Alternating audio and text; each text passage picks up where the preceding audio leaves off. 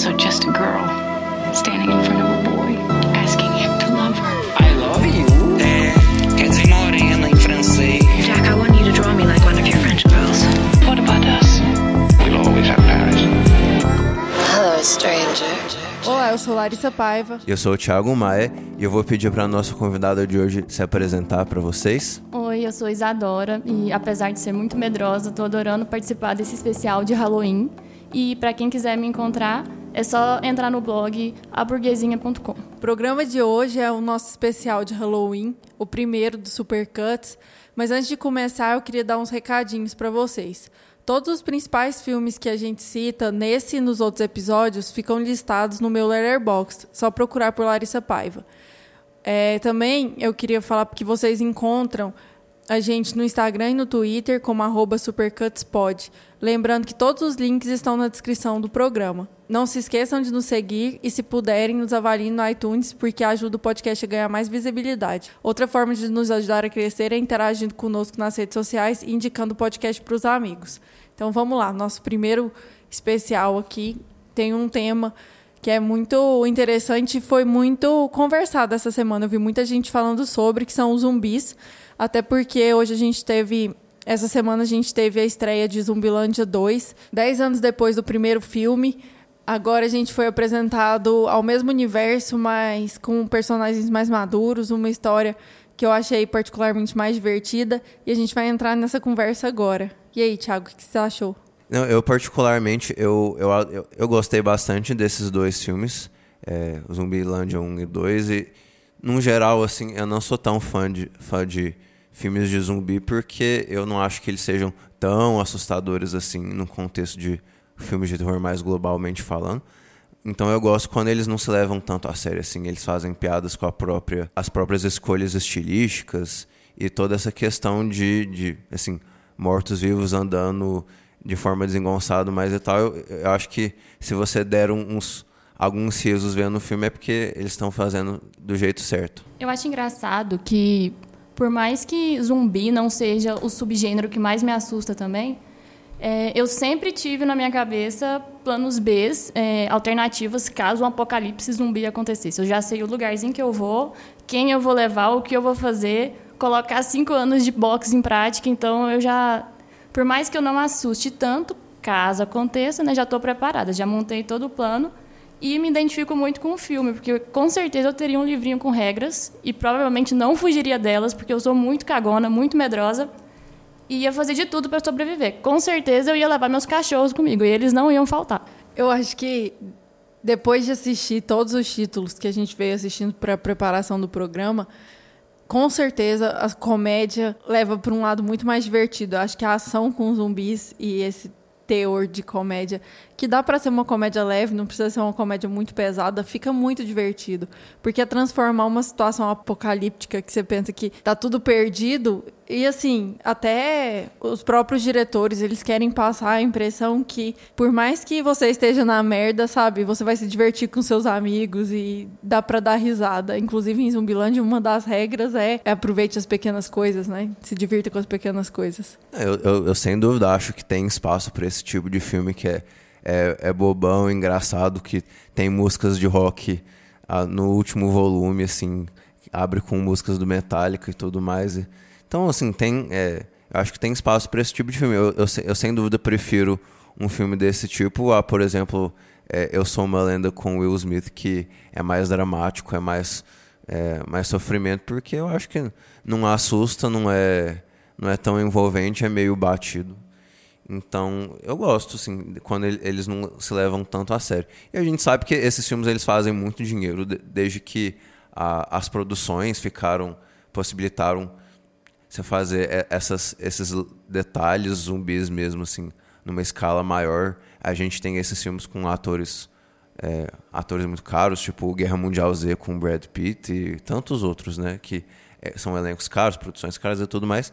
Então eu acho que faz parte ter alguma diversão no meio do caminho. E eu acho importante ressaltar também que o que eu mais gosto em Zumbilândia é que é que o filme ele foge do clichê, no sentido de que não tem um herói propriamente dito conforme a gente já está acostumado nos clássicos filmes de aquele herói que tem que fazer o bem porque o bem é o certo.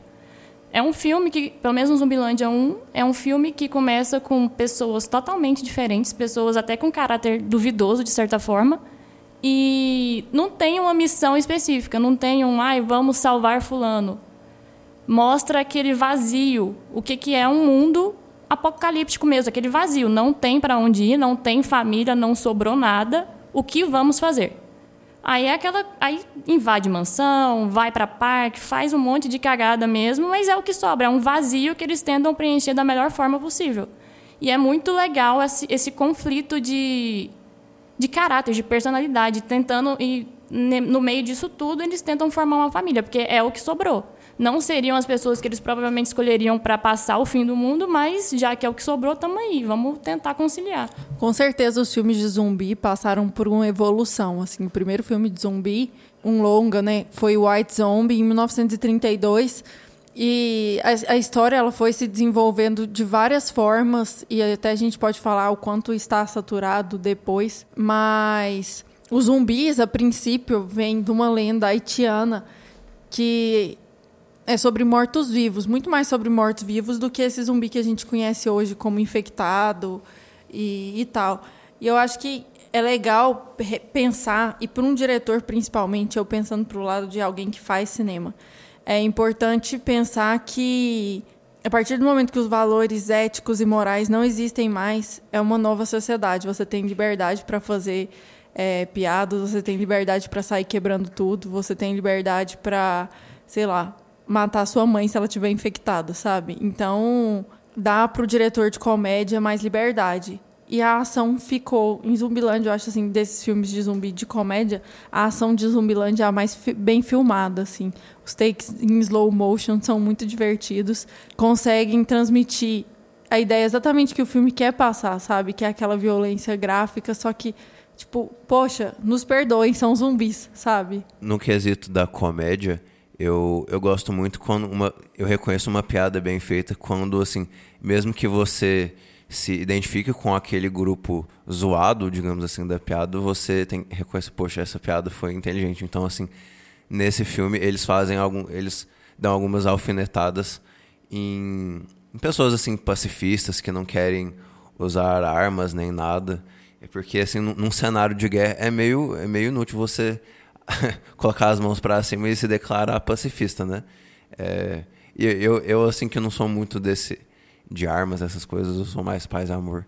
Eu, eu, eu ri com as piadas que eles fizeram nesse sentido, porque é, são, foram bem pensadas, foram, foram bem encaixadas, assim, tal. Acho que tem, teve um certo bom gosto da forma que eles usam humor nesse filme de maneira geral. E o que eu acho bem legal também é que no filme não é basicamente, por mais que seja um filme de zumbi, não fica aquela história fechada, pautada simplesmente naquela na luta corporal contra os zumbis de fato.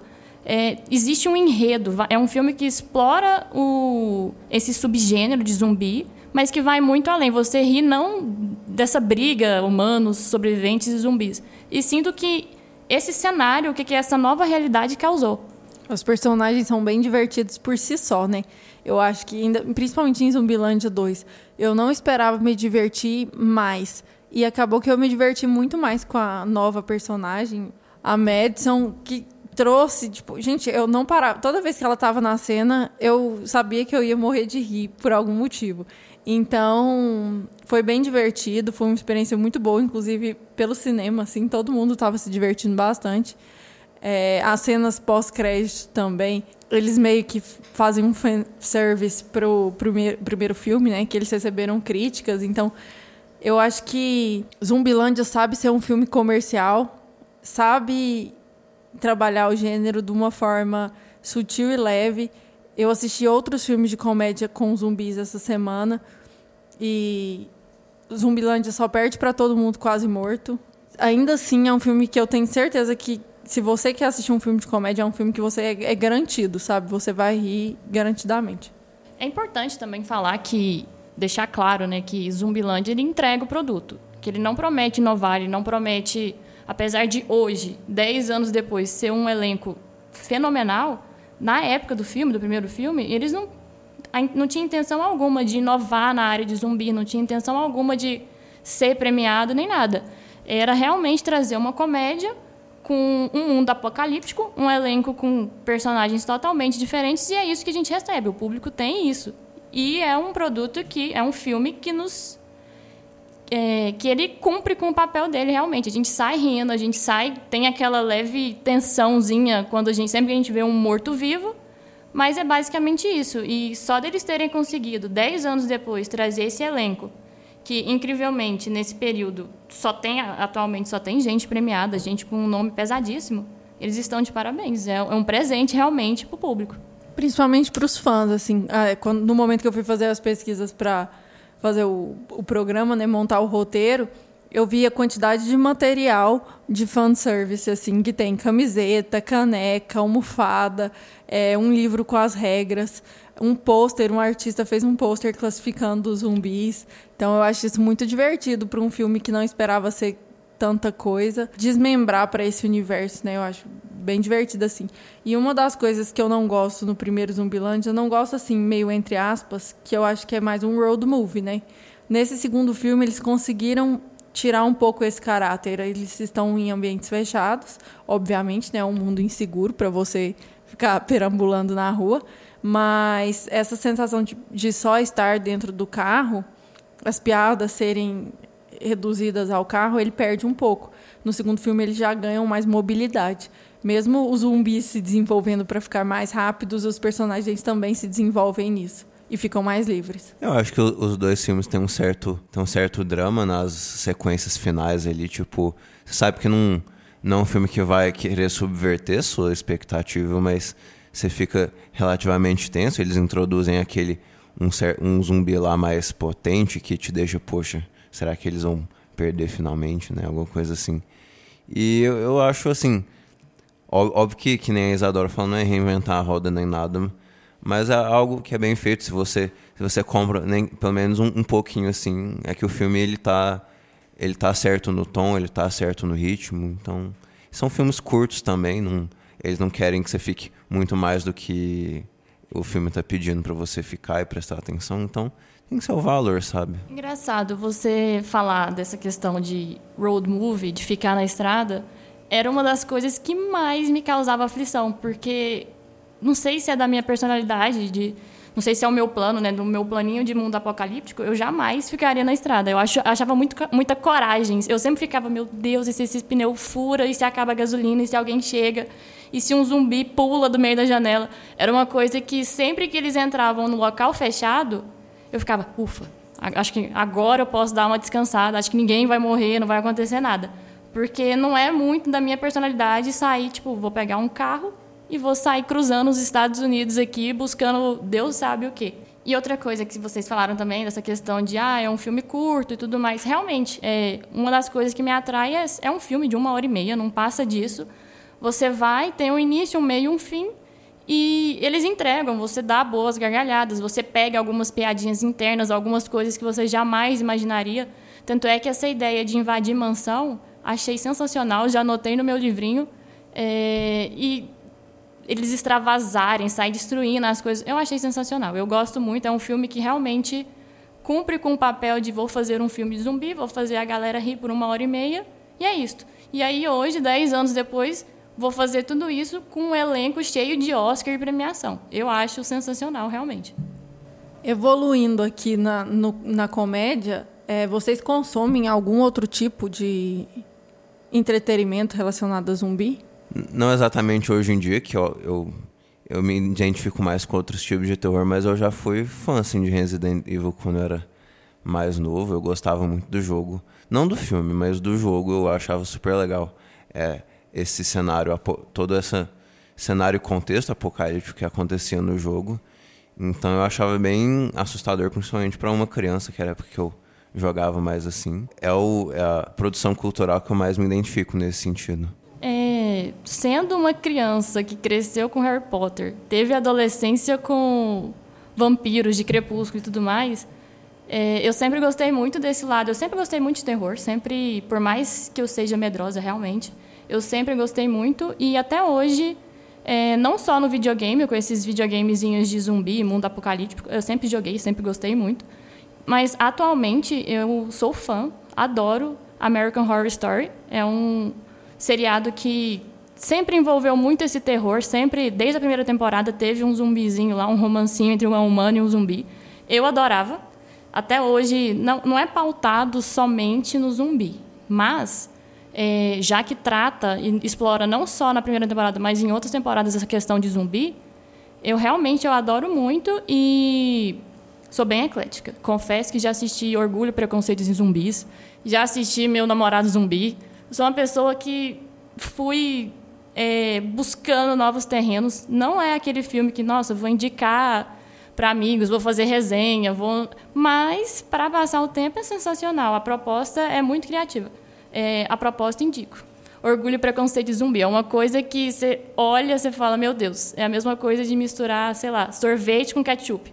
Mas que, igual o Zumbilândia, achei que em uma hora e meia entregou o produto. Não ia revolucionar. Jane Austen remexe realmente no caixão, mas entregou, né, gente? Não, até eu já ia falar de American Horror Story. É, acho que na temporada das bruxas, se eu não me engano, eles remetem até à história folclórica original que dos do zumbis do Haiti relacionado ao voodoo.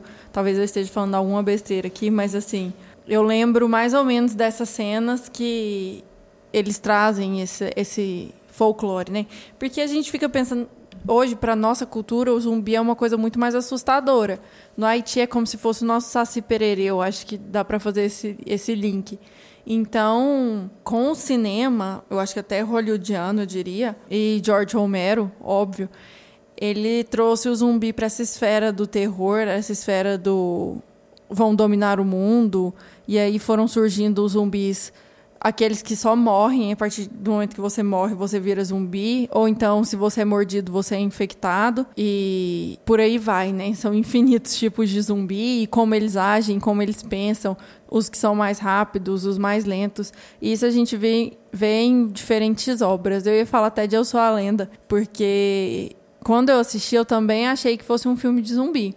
Só que alguns seguidores vieram me falar que não são zumbis, são vampiros, que quando eles leram os livros, isso ficou mais claro que eram vampiros. Não, eu acho que não tem como falar desse gênero sem falar do, do George Romero, que fez os, a trilogia zumbi dele com Noite dos Mortos Vivos, O Despertar dos Mortos Vivos e Dia dos Mortos Vivos, né, de 68, 76 e 85, né?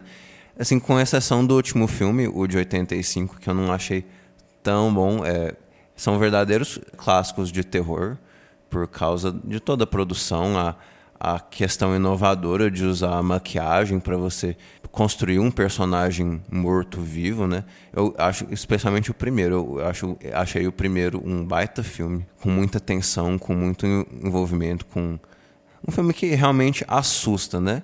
É, aí, aí, nesse sentido, esses filmes se diferenciam dos que a gente estava conversando, porque eles realmente são mais assustadores. Óbvio que essa fórmula foi cansando um, um pouco com o tempo, mas na década de 60, filmes de zumbi eram basicamente não existentes, né?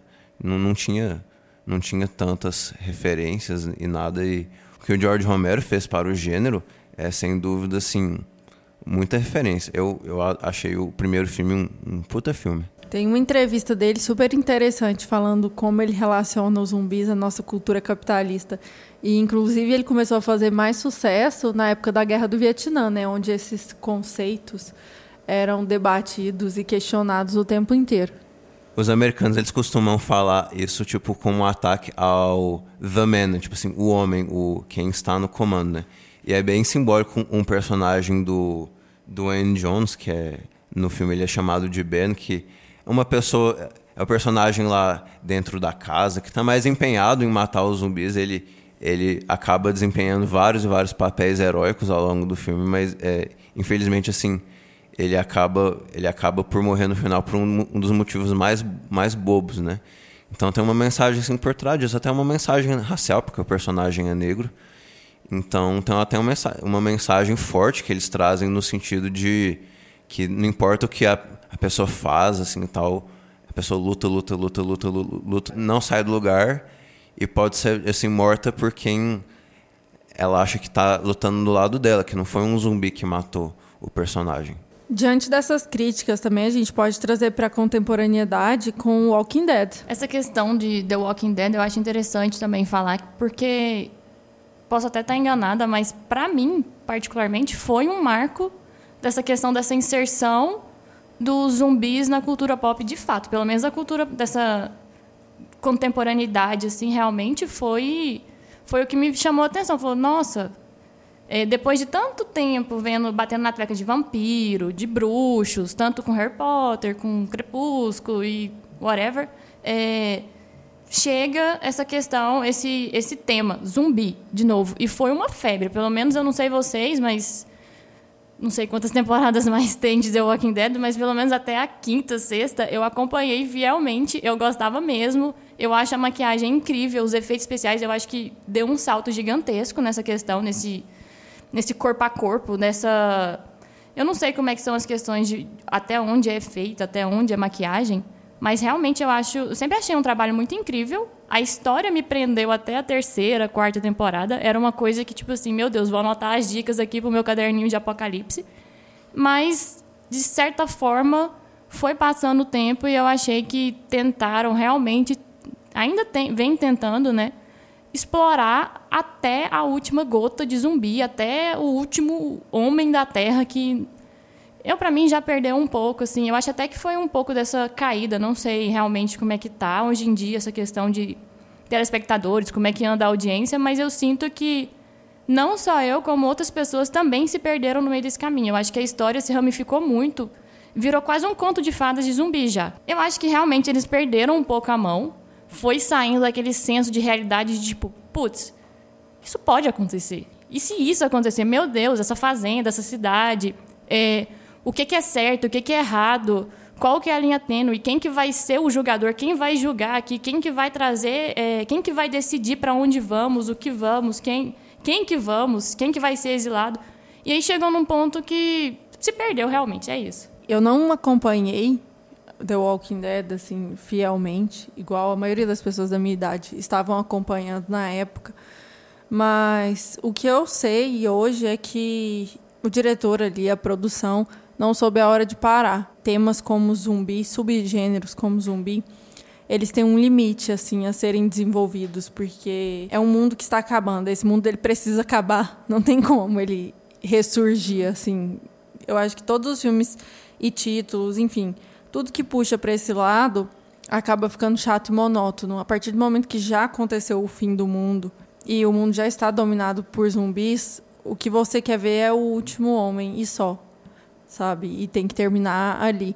Inclusive em relação aos jogos, a, o último jogo que a gente consumiu, eu e o Lucas, foi Resident Evil 2, o remake.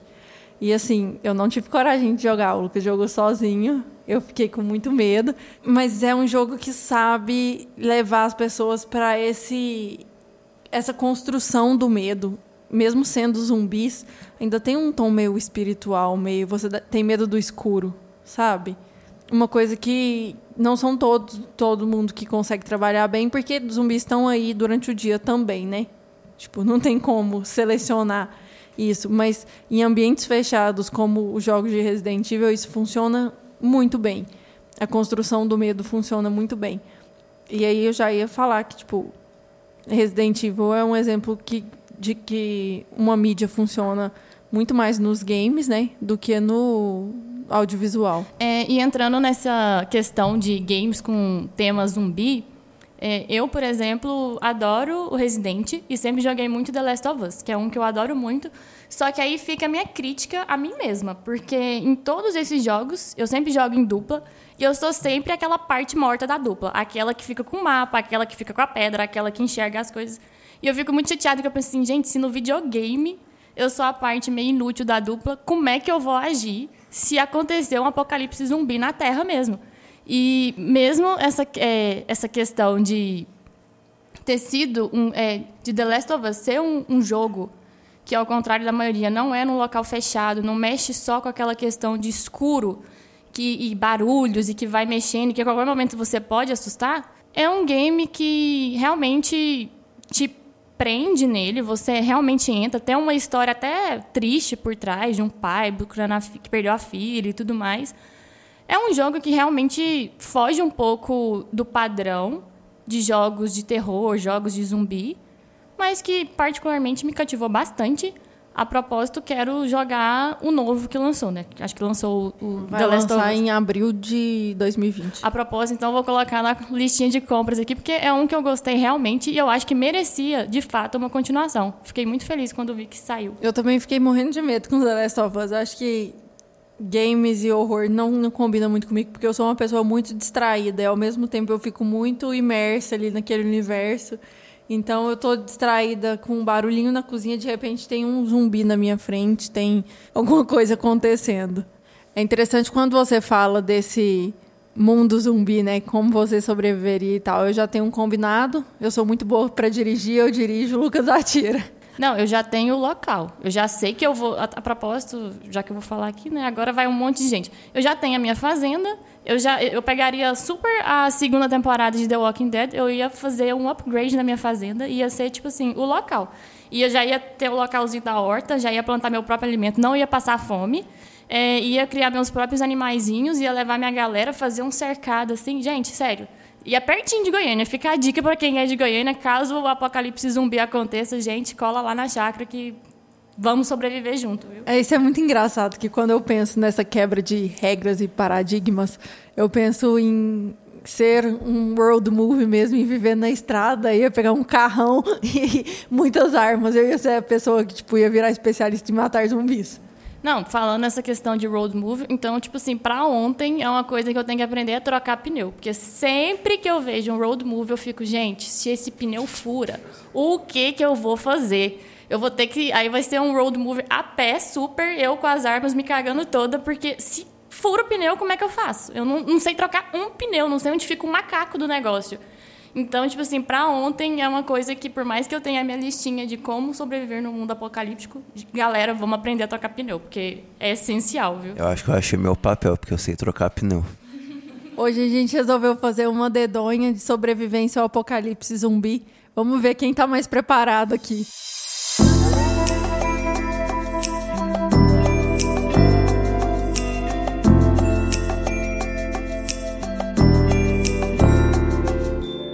Nossa Dodônia vai ser simples. A gente vai escolher uma letra e com essa letra a gente tem que escolher uma habilidade que vai servir bem a gente num apocalipse zumbi, um esconderijo, uma fragilidade que vai atrapalhar a gente, como por exemplo, sabe, medo de palhaço em Zumbilândia. É, estoque, o que, que a gente vai poder estocar nesse apocalipse e qual arma que a gente vai usar. Tudo numa letra só, hein? Então vamos sortear a primeira letra. A dedonha. A, B, C, D, E, F. Stop! Ahn, habilidade, força. Força. Eu coloquei fugir. Como que é? Cinco pra... Cinco, é, pra quando a gente falar o mesmo nome, cinco. No quem- meu caso, dez. Eu daria cinco porque fugir, né? Não, é habilidade. Ah, ok. É, esconderijo eu coloquei fossa. Nossa, ótimo. Não coloquei nada. Farol. Farol é- Nossa, cinco. Farol- Dá, dá um cinco Não, aí. é muito complicado o farol, porque só tem uma entrada e uma saída. Eu tô pensando semáforo, meu Deus. Não, um O farol fa- só tem uma entrada e uma saída. Isso é perigoso.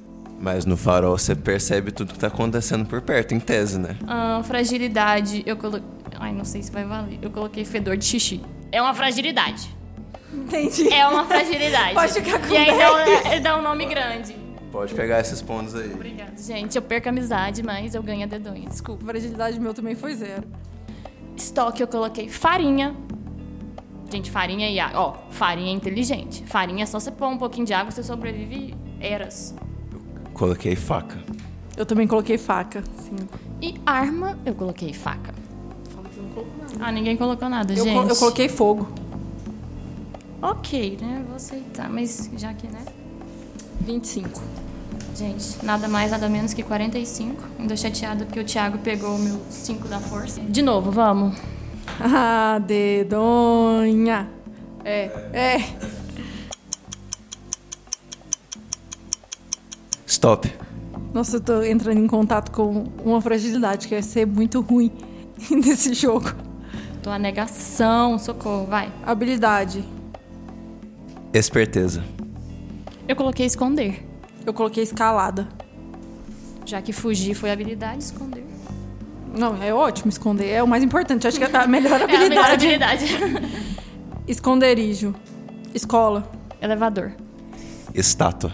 Como você vai esconder numa Não, estátua, não, Thiago? não entendi. Só se for em cima da estátua Em de cima verdade. da estátua da liberdade, foi isso. Acabou de roubar descaradamente a minha explicação. A gente já sabe que Thiago ele vai fugir pro lugar mais Não, alto. na- vai, vai ser o primeiro, Gente, coitado. é basicamente minha estratégia. Eu subir pra um lugar alto e É a ver toda a teoria do merda acontecendo. Socorro, vai ser o Fragilidade, zero. Gente, eu coloquei espinafre, não sei. Coisas que a gente não. Ai, coloquei espinafre. Não, zero. Pode zerar. Espinafre é uma fragilidade? Se a pessoa não come, ela. Ai, Não tem como não comer alguma coisa no apocalipse. Gente, espantar-se facilmente. eu quero ver se tá escrito isso aí. Infelizmente está. Estoque, etanol. Elixir. Elixir. De quê? Elixir. Não, Thiago. Corta. elixir de Não, zero. reconstituição Não, emocional. zero, zero, sabe? zero, zero. Zeraram o meu O espinafre. meu etanol é muito bom. É, o etanol foi top. Agora, zerar o meu espinafre, eu exijo um zero pro Thiago. Zero. Eu vou convocar os ouvintes do Supercuts. Eles vão, eles vão ser a corte que vai arbitrar esse caso. Ótimo, um deles é meu namorado, eu quero um zero. E o outro é o meu. Então é zero, pronto. É arma. Não seria. Gente, eu coloquei duas. Primeiro foi estúpida, porque foi elástico. Ninguém estoca. É, ninguém usa de. Que é bom, sim. Dá Então, pra fazer um ótimo. estilingue. Então tem que me dar 20, que eu pus elástico e espingarda. Vamos ver se. Não, espingarda. Fica com a espingarda. Ótimo, então. Eletricidade. Como? A Larissa usou fogo, eu usei eletricidade, ué. Eu já vi que só a gente suja aqui jogando esse jogo. Então agora vai começar de verdade. Eu achei a eletricidade. Não é muito, não, mas 30. Ah, Ah, dedonha. A letra é M. Top. Porque aqui agora é competição. Vai. Habilidade. Matar. Morder. Zero. Nossa, meu Deus, dá zero. Esconderijo eu coloquei museu. Boa. Mausoléu. Coloquei mansão. Ai, boa. Fragilidade. Eu coloquei mosquito. Gente, posso morrer de mosquito. É uma Dengue. fragilidade. É qualquer um, dengue, malária, tudo mais. Eu coloquei medo. Medo também. Ai, adoro que o mosquito tirou 10 e o medo tirou 5. Estoque. Maçã. Massa. Munição. Nossa, o melhor. Assim, eu posso até perder o jogo, mas acho que eu tô mais preparada do que vocês. Gente, criatividade é tudo. No mundo que tá acabando, criatividade salva vidas. Arma. A arma eu coloquei maçarico, já que fogo é ótimo. foi. Maçarica, eu ia gostar de usar Gostei, gostei. A Isadora vai ganhar o jogo e ela merece por isso. Eu coloquei em arma machado. Boa também, que isso. A dedonha. Ai, E, F, G, H.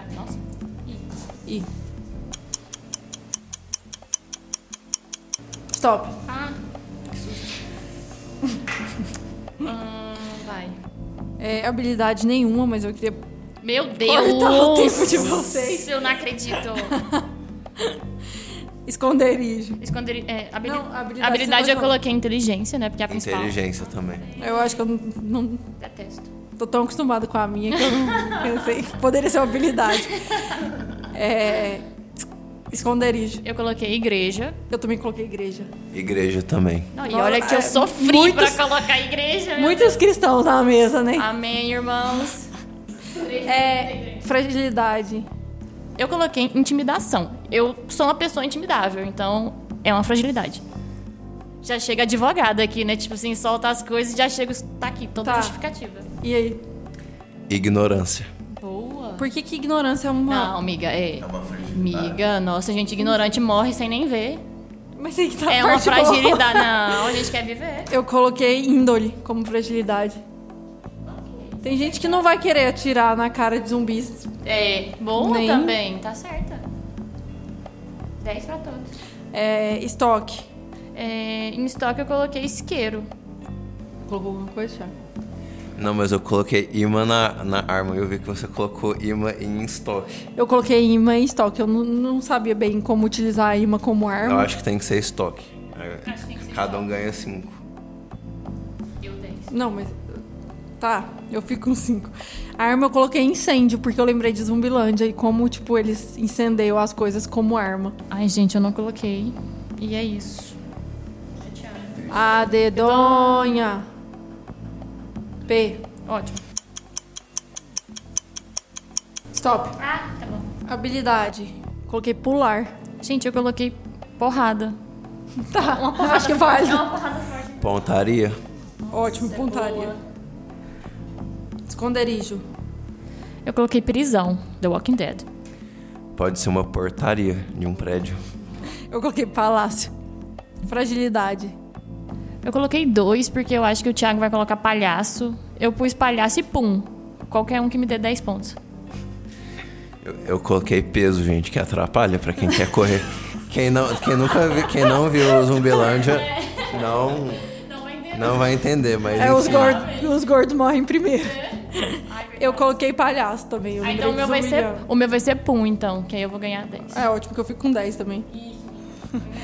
Estoque, coloquei pão. Ah, fi, eu também pus pão. Era o estoque que eu mais ia gostar. Pão, pão, pão.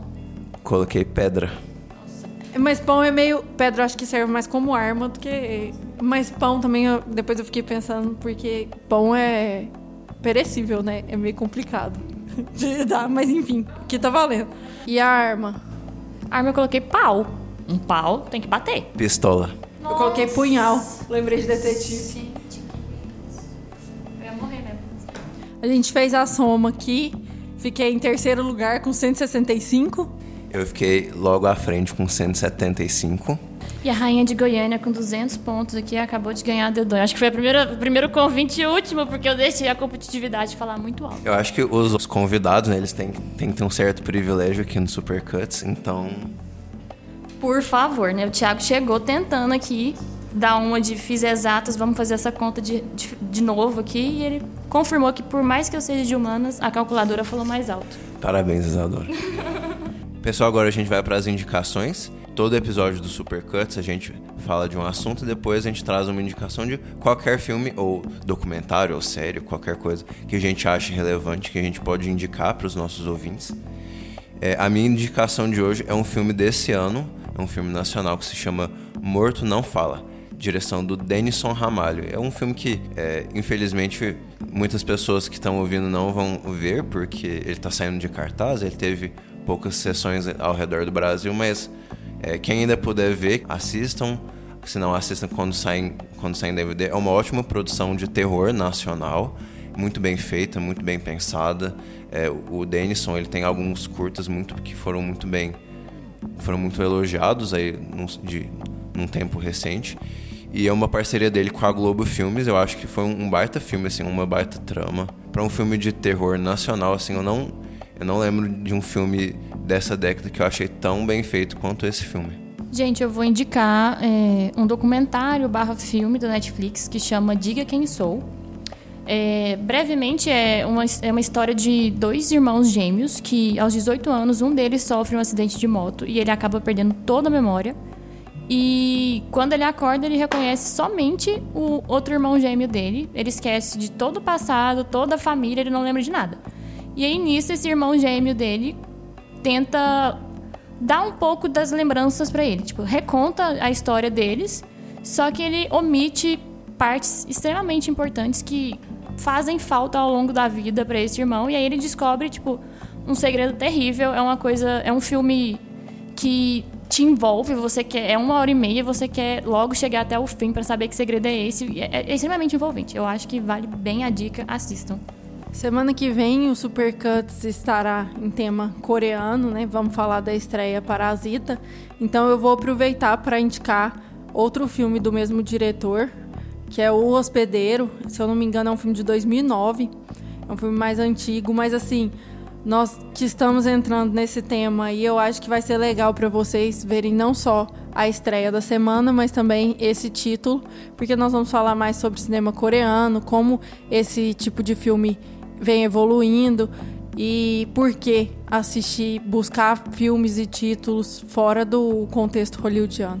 Então é isso, pessoal. Quero agradecer demais assim a presença da Isadora, agregou muito a nossa conversa, a nossa brincadeira aqui. É, fala pra vocês que tá rolando ainda um especial de Halloween lá no meu Instagram, arroba LaresBVP. Eu tô comentando não só no Instagram, mas no Twitter também. Então esse episódio vai complementar esse contexto. Tchau, gente. Muito obrigada. Agradeço muito o convite. Espero voltar. E muito obrigada. A gente segue lá. Parabéns pelo programa. Só lembrar vocês para todo mundo seguir a Isadora no, nos perfis dela, no blog da burguesinha dela, que tem, no, tem um blogzinho no Twitter, tem no Instagram. Sigam ela, gente. Ela faz um trabalho muito legal lá. E, e com essa eu despeço de vocês. Semana que vem a gente vai falar do que o filme mais aguardado do ano, Parasita, e de mais filmes coreanos, que é um cinema em, em ascensão nos últimos 20, 30 anos, né? Então a gente tem muito que falar semana que vem. A gente espera vocês e até a próxima. Até mais. Say what again? I dare you, I dare you, I double dare you, motherfucker. Say what one more goddamn time. I'm sorry, Dave. I'm afraid I can't do that. He told me keep your friends close, but your enemies closer. The Force will be with you. Always.